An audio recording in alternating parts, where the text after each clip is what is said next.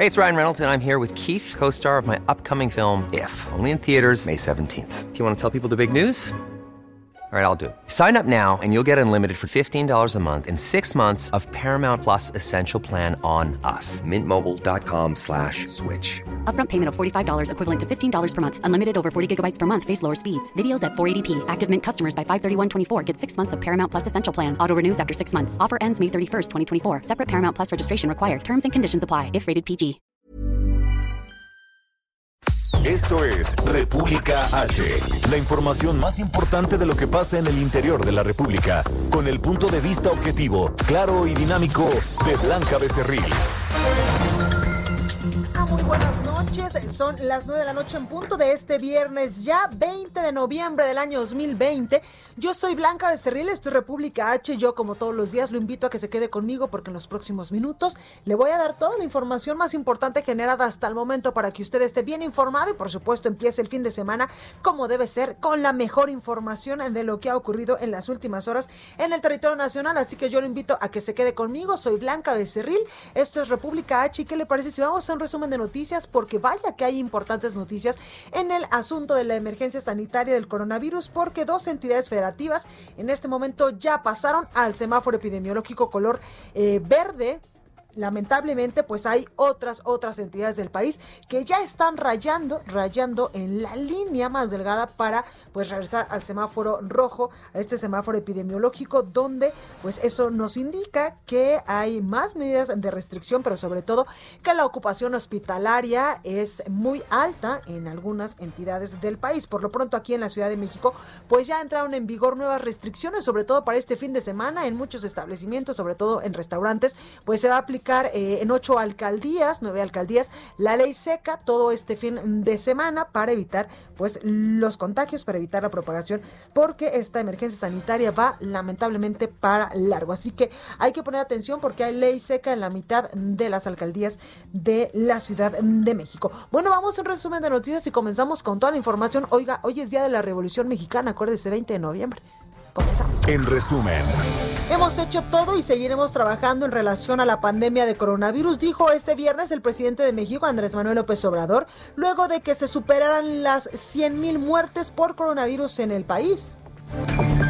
Al presentar la actualización del semáforo epidemiológico en México, por primera vez dos entidades federativas estarán en color verde. Se trata de Campeche, quien ya estaba, y se incorpora a Chiapas.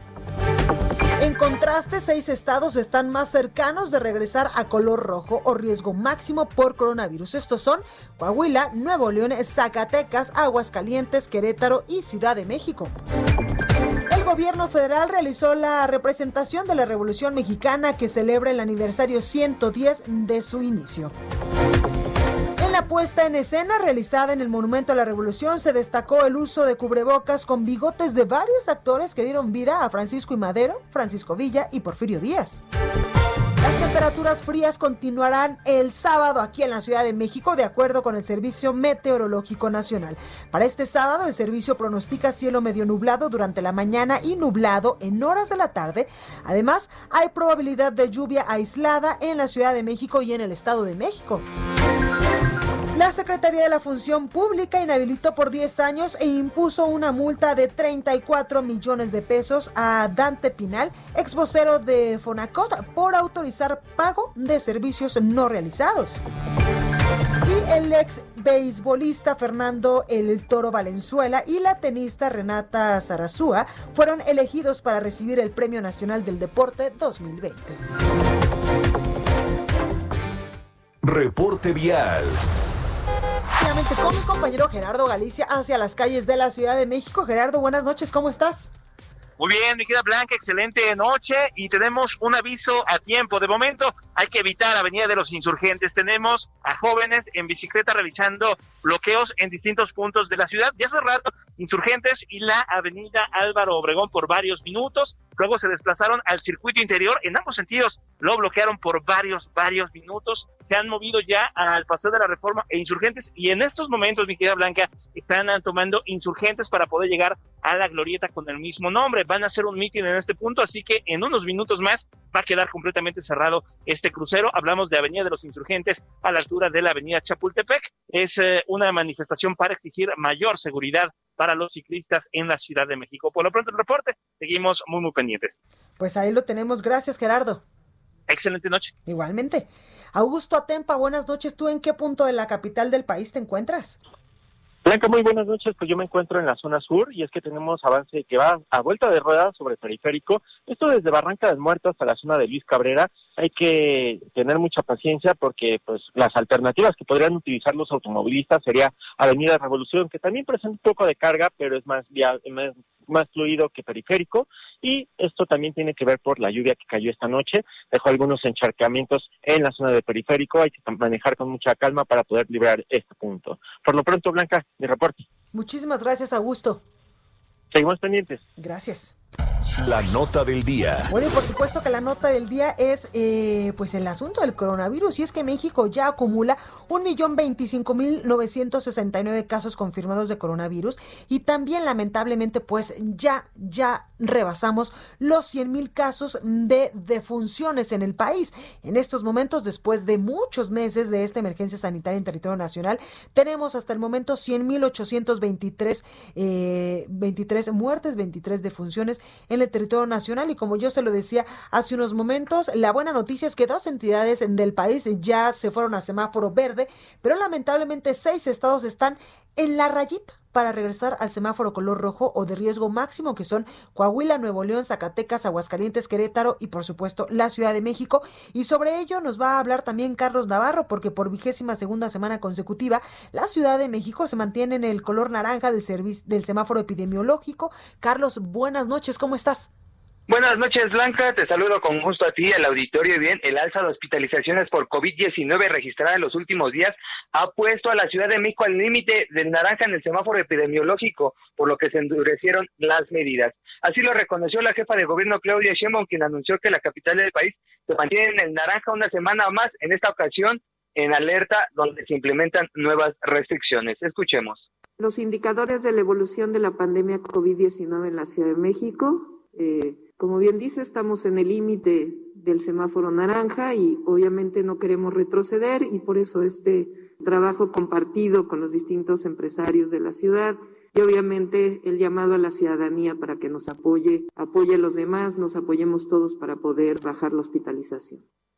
Es por ello que dio a conocer que hay restricciones en los horarios de operación de los establecimientos mercantiles y son aquellos que no son de las actividades eh, esenciales como gimnasios y clubes deportivos, boliches, cines y teatros, exposiciones, librerías, museos, acuarios, casinos, centros comerciales y tiendas departamentales, los cuales tendrán que cerrar estrictamente a las 19 horas del día. En el caso de los restaurantes también se implementó una nueva restricción y es que la venta de alcohol será hasta las 19 horas del día. Ellos podrán cerrar todavía hasta las 10 de la noche, pero recordemos que hasta las 19 horas ya no podrán vender alcohol. La capital del país suma 3.427 hospitalizados por el nuevo coronavirus, lo que representa casi el 50% de la ocupación hospitalaria. Sin embargo, entre el 8 y 19 de noviembre el aumento ha sido considerable, pues pasó de 2.859 a 3.427, o sea, en poco más de 10 días, 568 nuevos hospitalizados. Y es por ello que también lo que ya había anunciado ayer, pero hoy lo, lo refuerza la jefa de gobierno, la implementación de una ley seca en las ocho alcaldías que ya entró hace unas horas a partir de las 18 horas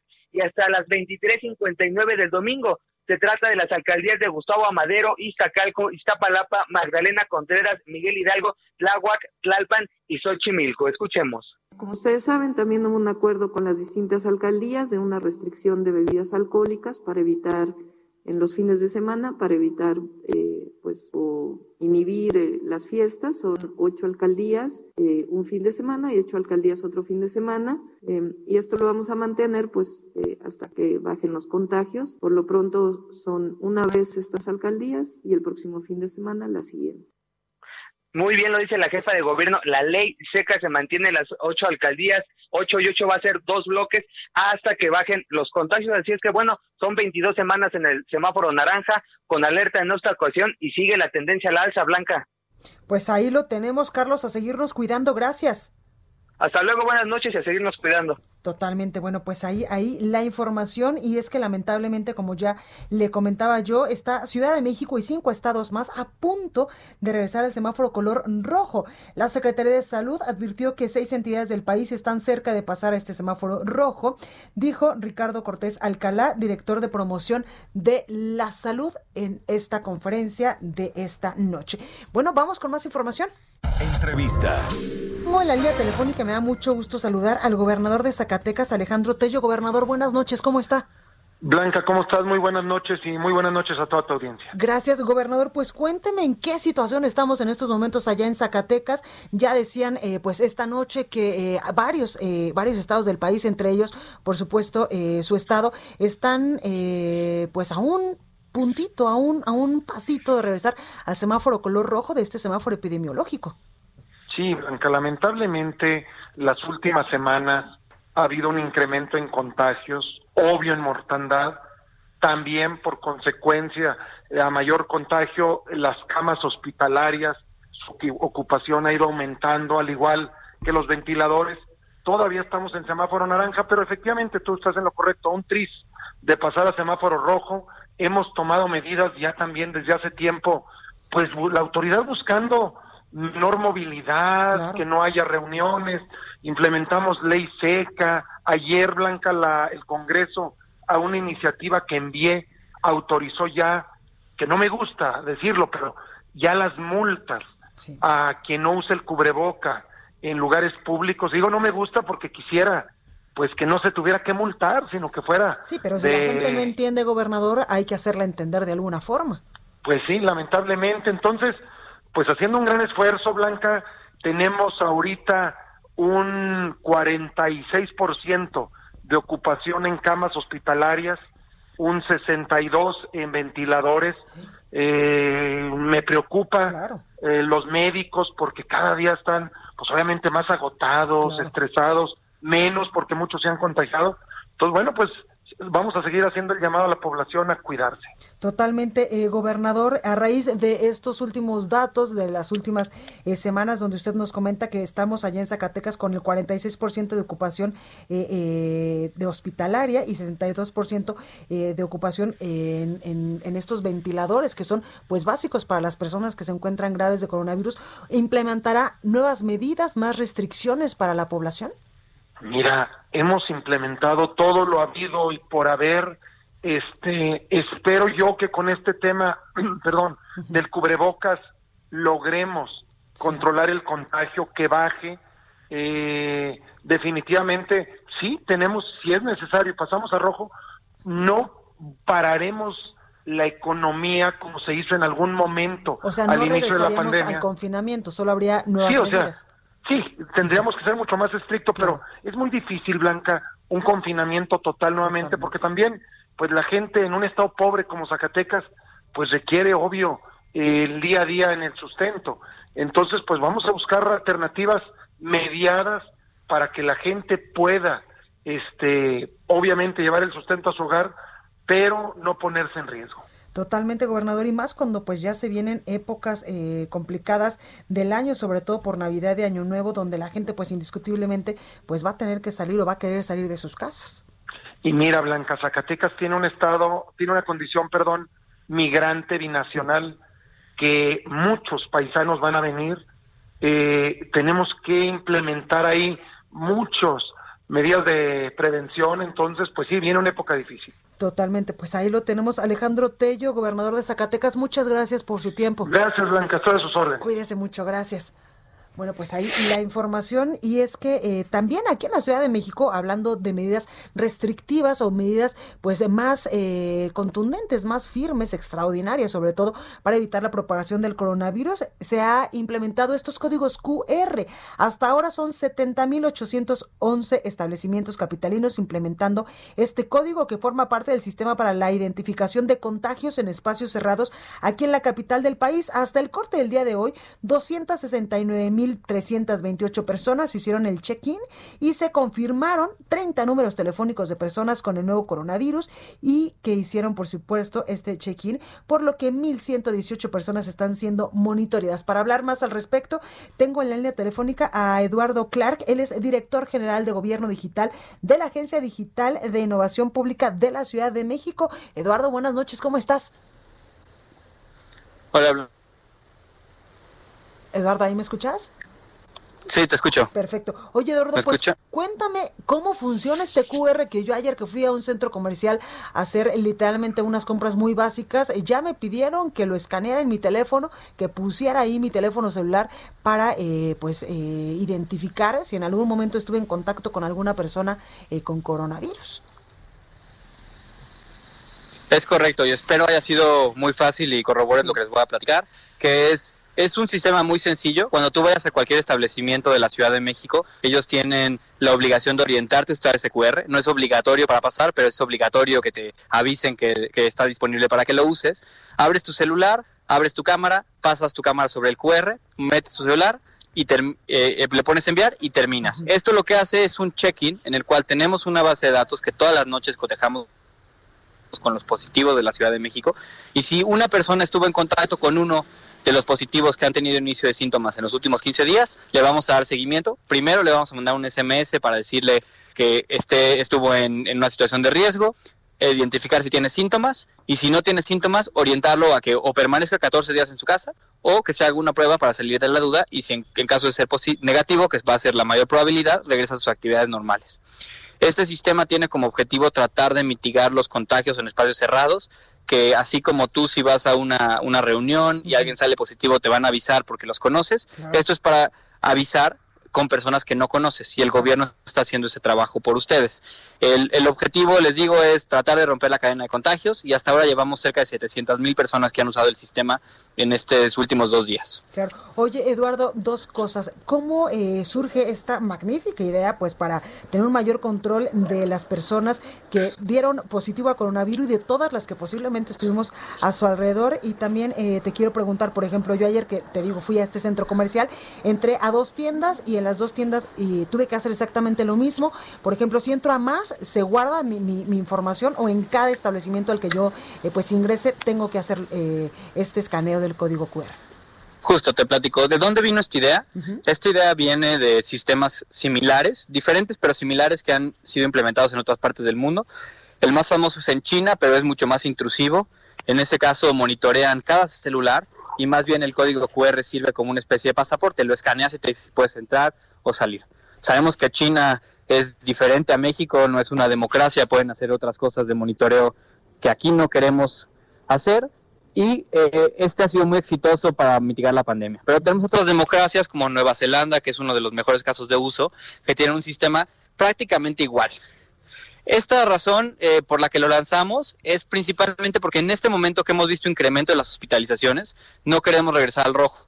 Necesitamos por la actividad económica que ya esté en una situación grave después de ocho meses de afectaciones, necesitamos encontrar medidas alternativas, contagios a la baja y al mismo tiempo poder actividad económica en los lugares que en un semáforo rojo o en una situación de crecimiento cerraríamos, poder mantenerlos un poco más tiempo abiertos a cambio de poder identificar contagios que ahí ocurran. Y finalmente la pregunta que mencionas, ¿hiciste check-in en los distintos lugares a los que entraste? Porque nos da mucho más información y es mucho más probable que en un espacio pequeño te, te puedas contagiar si hay un positivo.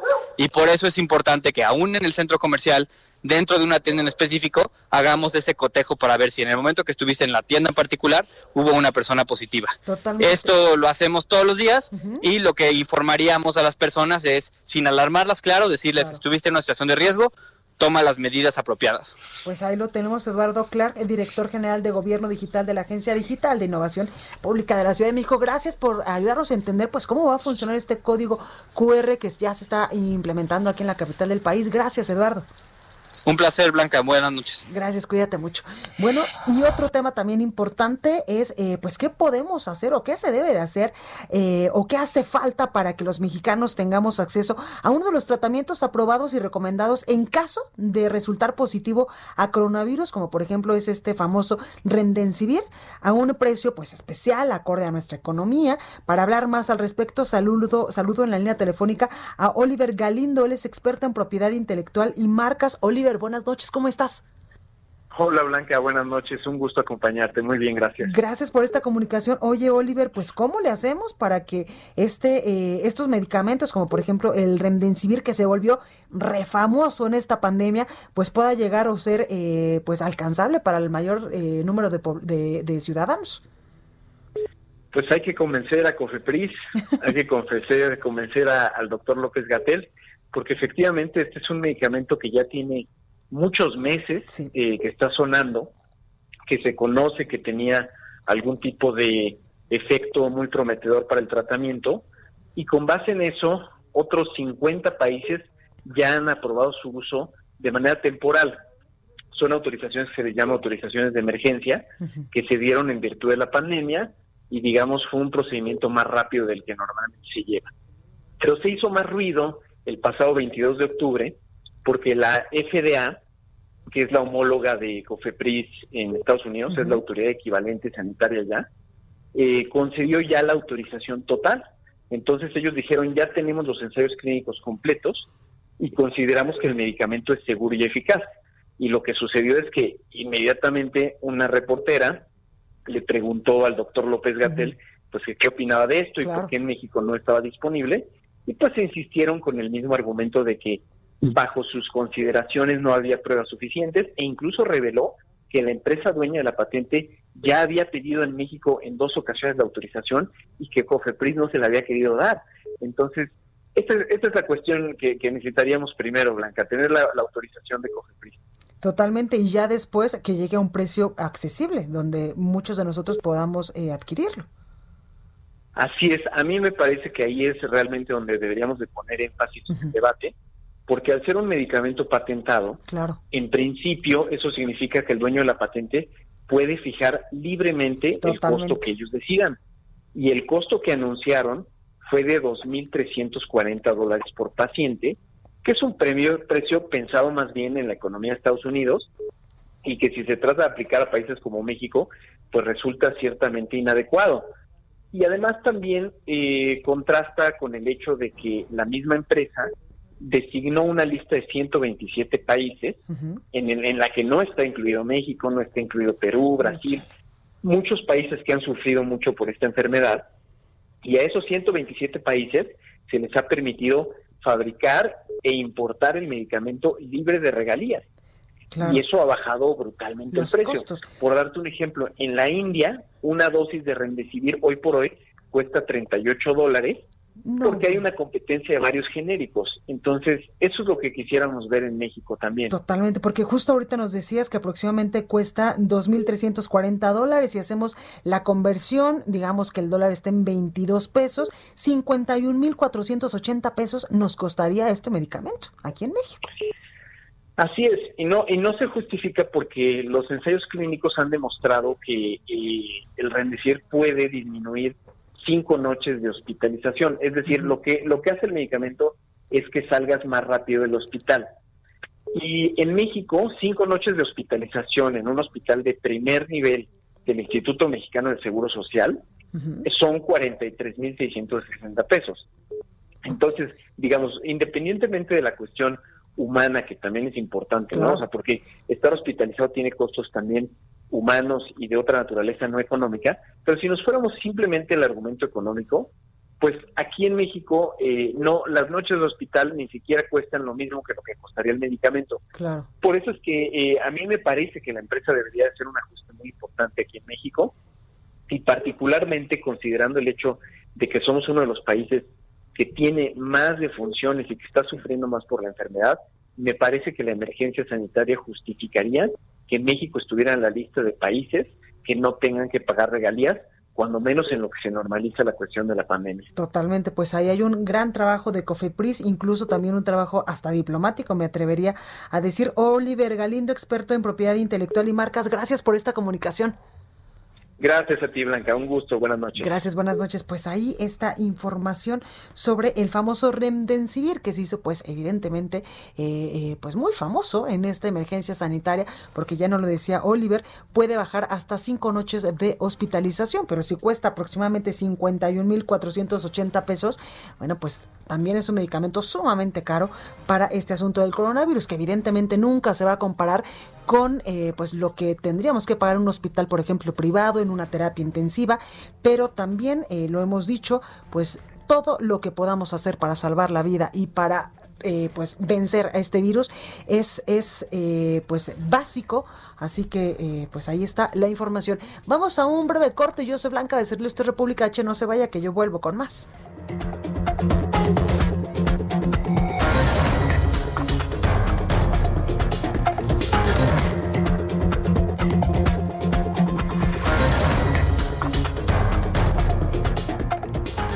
Continúa escuchando a Blanca Becerril con la información más importante de la República en República H. Regresamos. Estamos de regreso con la información más importante de la República en República H con Blanca Becerril, transmitiendo en Heraldo Radio.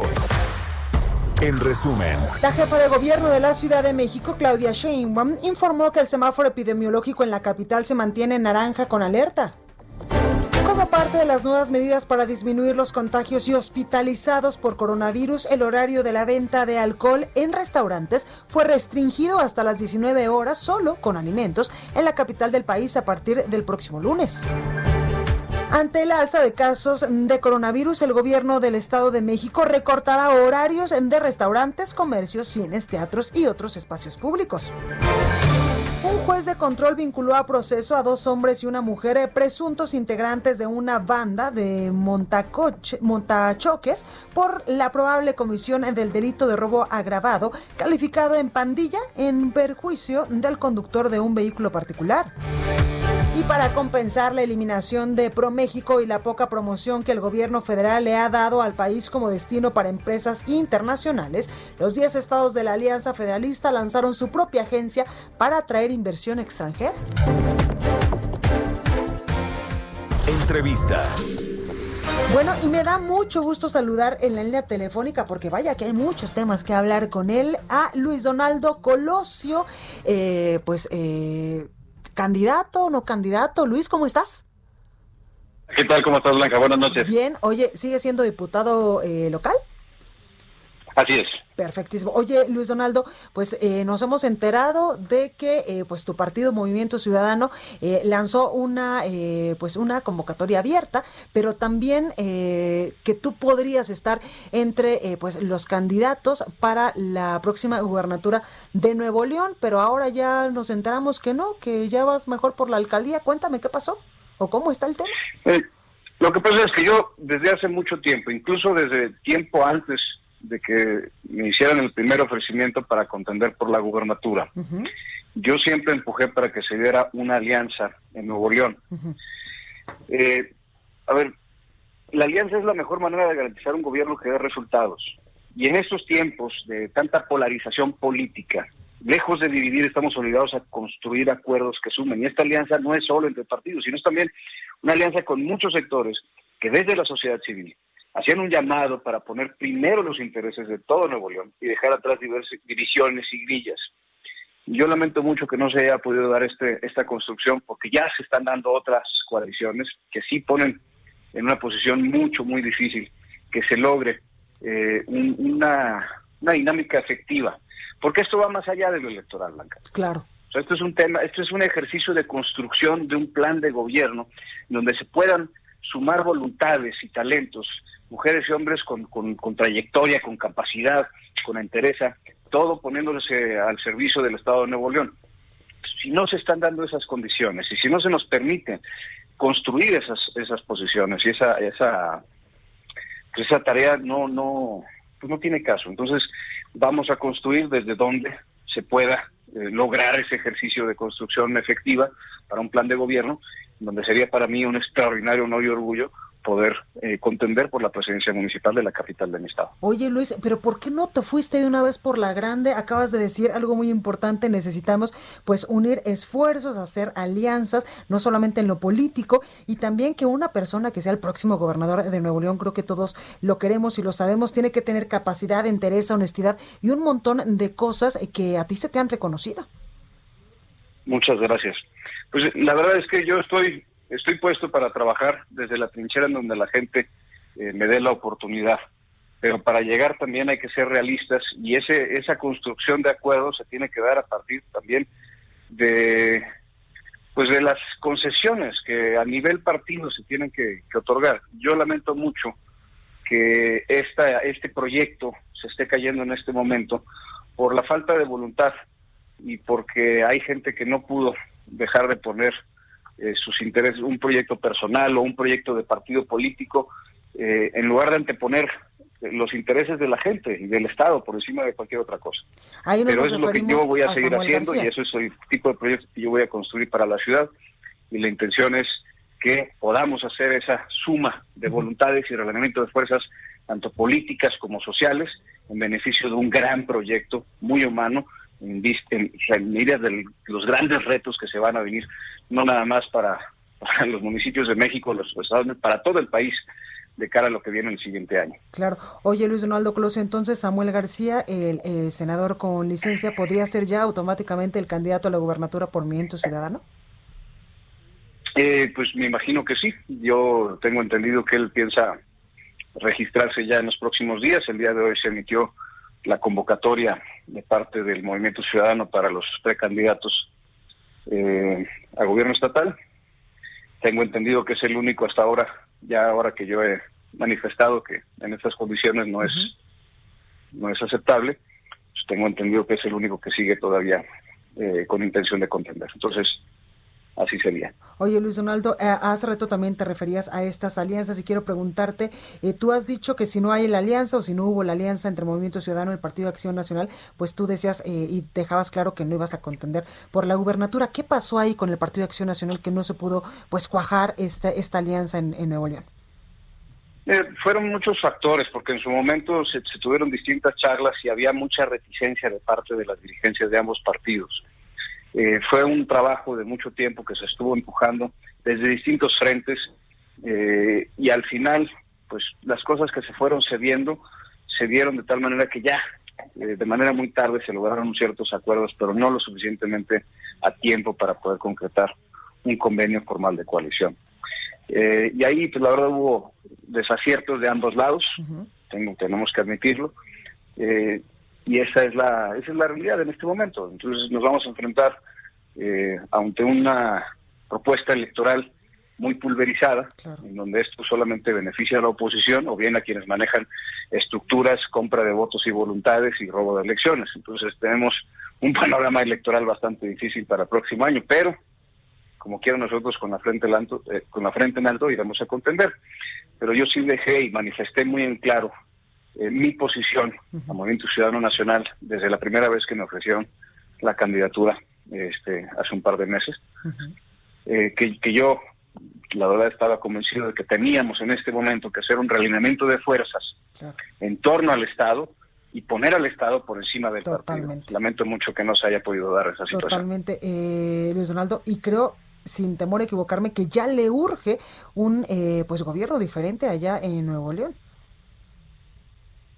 nos surge un gobierno diferente, que no esté sujeto a improvisaciones, que sea realmente un gobierno de construcción, de suma de, talentos, que no sea un gobierno de confrontación con el gobierno federal, pero tampoco que sea un gobierno entregado al gobierno federal. Necesitamos establecer un permanente puente de diálogo con las distintas entidades y por supuesto con el gobierno central y tener que eh, sacar la casta porque las soluciones verdaderas que necesita nuestro país no se van a dar mendigando ayudas del centro, sino más bien generando un buen desarrollo a partir de cada región del país. Pues y en eso vamos a construir eh, nuestro proyecto. Pues desde lo local. Oye, Luis, muy rápido, ¿a Movimiento Ciudadano le va a alcanzar solito para ganar la gobernatura de Nuevo León?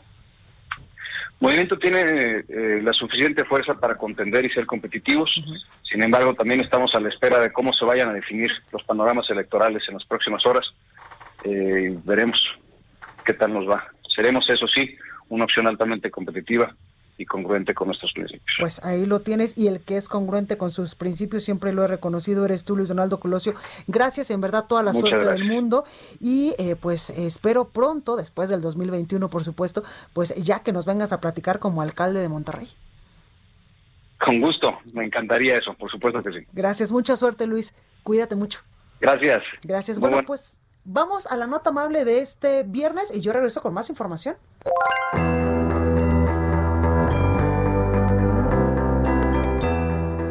La Secretaría de Marina integró a sus filas al segundo perrito rescatado de las inundaciones en el estado de Tabasco. Durante un recorrido de apoyo a la población afectada, personal naval se encontró con un ejemplar canino atrapado en una alcantarilla, por lo que lo auxiliaron de acuerdo a la dependencia. El perrito se encontraba con algunas lesiones y debido a ello fue trasladado a instalaciones navales donde fue atendido por veterinarios de la Marina. Ahora la Secretaría convocó a los ciudadanos a ponerle nombre al nuevo integrante de la familia naval y para participar hay que enviar su propuesta y datos de contacto al correo redes sociales semar.gov.mx con el asunto integrante 2. Tendrán hasta el domingo 22 para participar hasta las 4 de la tarde. Es tiempo del séptimo arte. Películas, cortometrajes, series, documentales y excelente música con Gonzalo Lira. Y ya está con nosotros este viernes, ¿qué tal amigos? Gonzalo Lira con el séptimo arte. ¿Cómo estás, Gonzalito? Me, encanta, me encanta. me gusta ser. Voy a empezar a hacer voz así, hola. Hola, buenas noches. No, ¿cómo buenas noches. Este programa es serio y Era mi voz seria, iba a decir, voy a empezar a hacer voz seria y según yo esta es mi, mi voz de desfachatez de ya viernes a estas horas que hace frío y... Y ya, o sea, estamos a, no, a un mes y cuatro días de Navidad, ¿no? ¿Ya? ¿Ya sabes que le vas a pedir a Santa Claus? Uy, bueno, tengo una. Bueno, primero que me deje vivir en el 2021 con mucha salud, con trabajo, con amor y con todas esas bendiciones que las mamás siempre te, desean cuando cumples años, porque, ah, canijo, ¿cómo nos ha costado este 2020? No, ha estado. Un, meme donde decía, bueno, y en el, el 31 de diciembre todos tenemos que gritar Jumanji porque lo logramos. Sí, lo logramos. La verdad es que de repente era marzo y ya estamos entrando a diciembre. Y digo, por más que uno no quiera exagerarle, eh, sí ha sido un año complicado. Ah, y, eso que vemos aquí nos ha ido... Nos ha ido bien, decentemente. La verdad, Bastante bien. Oye, Gonzalo, ¿pero qué nos traes el día de hoy? Pues vamos a platicar de varias cosas, pero vamos a empezar. Eh, no sé en qué zona de la ciudad vivas, pero en, empezando esta semana, eh, a la medianoche hubo un día que de repente se empezaron a escuchar unas explosiones en el cielo. No sé si te tocó. No. Medianoche, cero horas y de repente pum, pum, pum. Y en las redes sociales la gente decía, bueno, ¿qué es esto? ¿Es una balacera? ¿Qué es? Pues no era la llegada de Disney Plus que se les ocurrió este tronar fuegos artificiales a las cero horas del día de su lanzamiento. Y pues mucha gente sí estaba medio sacada de onda por porque precisamente no en este año que ya tengo ya descargaron en mi casa Disney Plus eh, Paco lo, lo o sea se unió y la verdad que me gusta eh Creo que le falta todavía eh, pues mucha variedad, pero me gusta, me gusta. Sí, digo, ha habido, ha habido quejas, por ejemplo, eh, la gente que quería ver lo de los Simpson y que aquí solamente hay dos temporadas.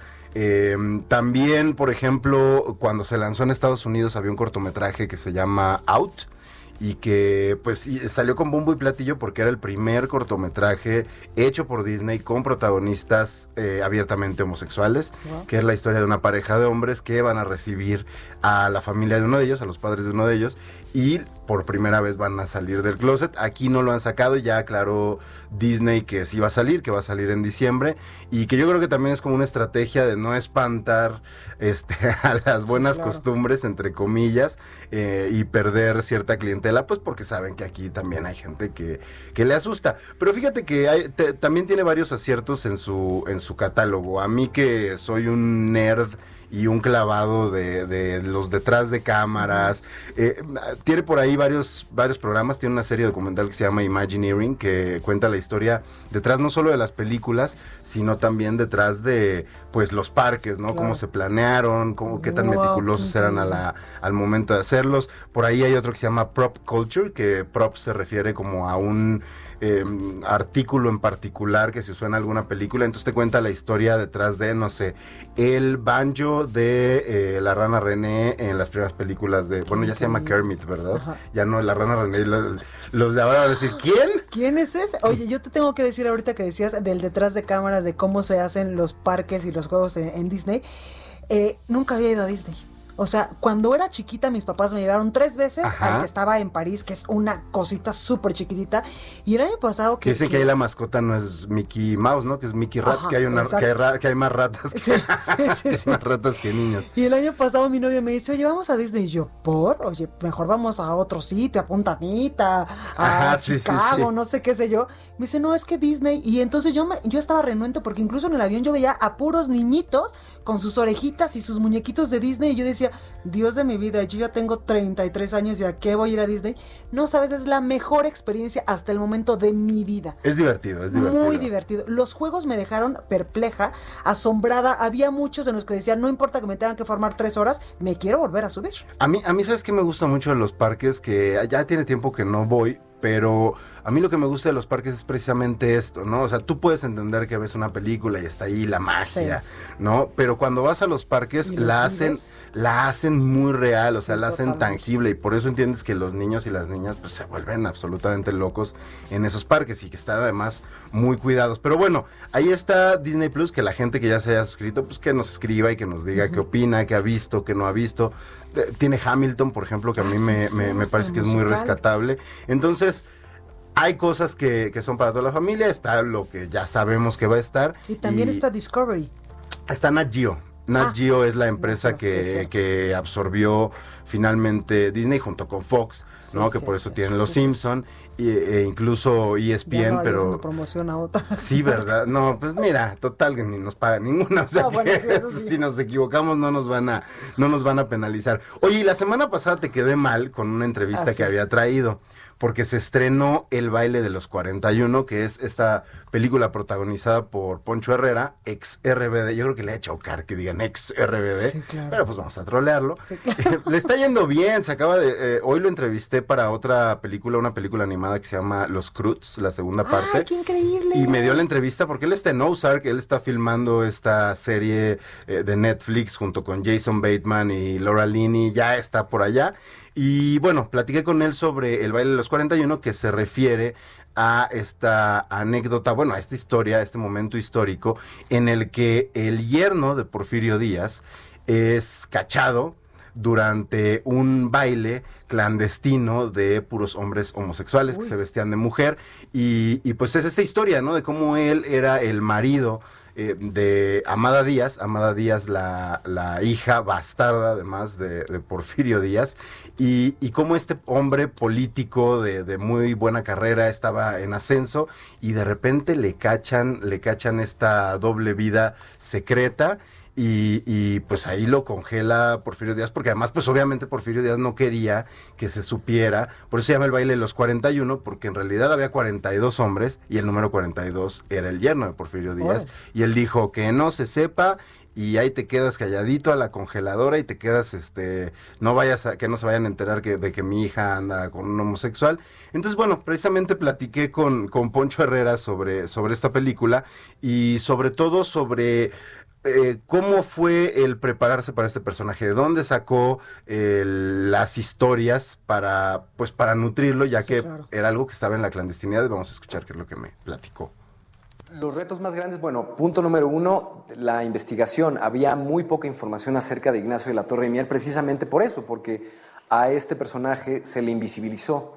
Sin embargo, hubo un libro en particular que me ayudó muchísimo que se llamó El Exilio, de Carlos Tello Díaz, donde hay referencias muy interesantes de eh, círculos cercanos de Porfirio Díaz, inclusive hay, un, hay una referencia muy clara de Luz, hermana de Amada Díaz, hija también de Porfirio Díaz, y hay un, hay un capítulo que habla de esa referencia y de referencias muy específicas de cómo se referían y, la manera en la cual él se comportaba. Entonces, para mí eso fue muy, muy interesante. Cómo él se comportaba en sociedad.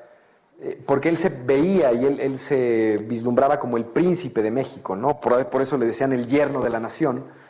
Y de alguna forma sí fue así. Él, él fue catalogado como uno de los empresarios más importantes del país, fue un político sumamente importante en la historia de México, pero al él, el haber, al él ser homosexual, o el haber sido homosexual, se le invisibilizó, ¿no? Sus aspiraciones políticas se, se cancelaron, sus negocios, los ingenios azucareros que él tuvo en el estado de Morelos, y algunas, creo que él tuvo algunas este, haciendas ganaderas también en el estado de México, también se vinieron abajo. Eh, y, bueno, hablar de esta película y hablar de la homosexualidad en esa época implicaba vivir en la clandestinidad. Inclusive significaba que tu vida corría peligro. 120 años después nos encontramos con que en 2019 fue uno de los años más complejos y más eh, duros en temas de crímenes de odio. Entonces, pues ahí está el cuestionamiento, ¿no? ¿Dónde, ¿Qué tanto hemos avanzado? ¿Qué tanto hemos que tanto hemos avanzado para ser una sociedad respetuosa, para una sociedad en la que vive en libertad. Em, por otro lado, me parece interesante ponerlo sobre la mesa. Hablamos de una película o muchas ficciones que tienen una violencia muy importante o bastante explícita y se les da una clasificación B15 versus nuestra película que muestra a dos hombres agarrados de la mano o cuerpos eh, masculinos desnudos y se les da una clasificación C. Ahí está, también aprovecha eh, Alfonso Herrera para quejarse, ¿no? De cómo, eh, a pesar de que ya se hablan los temas, pues sigue habiendo ahí cierto veto y, ciertas dificultades para que el mainstream lo reciba. Pero bueno, habrá que ver el Valle de los 41, que la vean, que me platiquen. Yo creo que se queda un poquito corta en la, lo, lo mordaz que pudo haber sido el comentario hacia precisamente esa represión pero la película está muy bien hecha y creo que no deja de poner sobre la mesa un tema pues, del cual se tiene que hablar. Gonzalo Lira, gracias, te escuchamos el próximo viernes. Gracias a ti, Blanca Becerra. Deportes con Roberto San Germán. Y, ya llegó mi Robert que me va a decir, esto es insoportable, Blanquito, porque mis acereros van a jugar otra vez. ¿Cómo estás, mi Robert? Buenas noches, mi querida Blanca, hay gente que nos sintoniza. Bien, bien, y sí, estás insoportable. Juegas contra los jaguares de Jacksonville este fin de semana. Papita. Te digo que sigues insoportable, ya para qué digo más. Sí, yo creo que van a tener 10-0. Va a estar bueno. Yo creo que, aunque no sé, fíjate que tengo ahí como esas corazonadas que, no sé si se van a confiar como con los vaqueros. Ah, buen punto. Buen punto. Porque los jugadores traen un ganador, ocho perdidos. Entonces, de repente esos juegos los ves como muy fácil, así como, ay, ya nomás con la playera. ya con eso va a ganar con el jersey, se acabó. Y puede ser que le cueste trabajo, pero. No, no me eches la sal, no me eches la sal. Lo veo bien complicado. Oye, pero la nota del día fue lo de la muerte de Ernesto. Ah, sí, claro. Que en paz descanse este hombre. Es tan importante este deportista, te voy a decir por qué. Ganó Panamericanos ganó centroamericanos, ganó mundiales, rompió récord mundial y además ganó medalla de oro en Los Ángeles 84. Estamos hablando de nada más dos, dos deportistas en México que lograron todo en su disciplina, que ganaron todo. La importancia de Ernesto Canto es muchísima. Desgraciadamente, los medios ahora no le están dando la difusión que merece Ernesto Canto. Ernesto Canto debería tener un premio, se debería llamar Ernesto Canto debería tener un monumento. Porque el tipo, para ganar todo, se dice fácil. El tipo empieza a los 13 años. ¿No? Pero todo lo que sacrificó, la disciplina. todo, todo. O sea, a lo mejor ni siquiera lo apoyamos como nación. Mira, sí, sí, sí tuvo sus apoyos. Eh, hay que recordar que en esa época se ve estímulos. Sí, bueno, O sea, había cierta forma de, de, que te dieran dinero, ¿no? Pero lo de Ernesto Canto, sí de veras, señores, no es cualquier muerte. O sea, desgraciadamente fallece el día de hoy por cáncer de páncreas e hígado. Pero Ernesto Canto, muchos me van a agarrar a golpes por lo que voy a decir. Pero podemos compararlo con un Michael Phelps para los Estados Unidos, ¿eh? Para que nos demos una idea de lo que es Ernesto Canto. Porque la gente de repente hablamos de gente del deporte y que hablan del chicharito y que hablan de la selección, no sé qué. Que A ver, Ernesto Canto ganó todo. Todo. Dominó los 20 kilómetros del 81 al 84. O sea, señores, no es una cosa de nada. o sea, no es cualquier cosa, ¿eh? Desgraciadamente se nos va uno de los hombres que fue una gloria olímpica, que tenemos pocas en este país, ¿eh? También esa es otra, ¿eh? O sea, los podemos contar. Con las manos.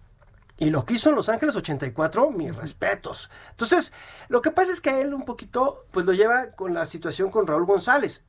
Él gana los 20 kilómetros, Raúl González saca la plata y en los 50 gana Raúl González, ¿no? Hausleber, que fue el entrenador de ellos, el polaco que vino y cambió la caminata y los ayudó muchísimo, pues también merece mucho del reconocimiento de Ernesto Canto. Pero Ernesto Canto mis respetos, en paz descanse. Y la verdad es que es la nota, ¿eh? Totalmente. Yo, para mí, Ernesto Canto, es más, deberíamos estar hablando de todos los noticieros de Ernesto Canto y buscar y sacar cómo llega en el 84, cuando llega al Memorial Coliseum de Los Ángeles, cuando entra. O sea, de verdad es Ernesto Canto. O sea, y, desgraciadamente, pues la gente no lo conoce. Sí, justo te iba a decir eso. Muy pocas personas conocen quién era, lo que hizo y lo que logró para el país. No, no, no. Bueno, este hombre, de verdad, ¿eh? o sea, es una maravilla. Una maravilla. Ojalá la gente se pueda dar y ojalá alguien se dé la tarea de contarnos la historia, de que hagan hasta un documental de quién fue Ernesto Canto. Totalmente. Es bien importante ¿eh? en el deporte. Oye, Roberto, pues ya se nos acabó el tiempo, pero el repechaje, el fútbol nacional, Monterrey contra Puebla, Tigres Toluca, bueno, se va a poner re bueno el lunes. Y ¿eh? Chivas contra Necaxa y Santos contra Pachuca. Pues ahí lo tenemos. Oiga, gracias por el favor de su atención. Soy Blanca Becerril, esto fue República H. Lo espero el lunes en punto de las 9.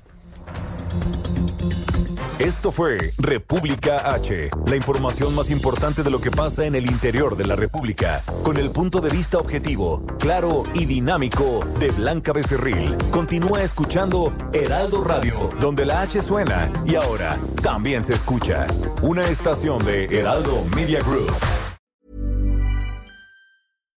When you make decisions for your company, you look for the no-brainers. And if you have a lot of mailing to do, Stamps.com is the ultimate no brainer. It streamlines your processes to make your business more efficient, which makes you less busy. Mail checks, invoices, legal documents, and everything you need to keep your business running with Stamps.com. Seamlessly connect with every major marketplace and shopping cart. Schedule package pickups and see your cheapest and fastest shipping options from different carriers. With rates up to 89% off USPS and UPS rates. And with the Stamps.com mobile app, you can take care of mailing and shipping wherever you are. Make the same no-brainer decision as over 1 million other businesses with Stamps.com. Sign up with Code PROGRAM for a four-week trial, plus free postage and a free digital scale. No long-term commitments or contracts. That's Stamps.com. Code PROGRAM.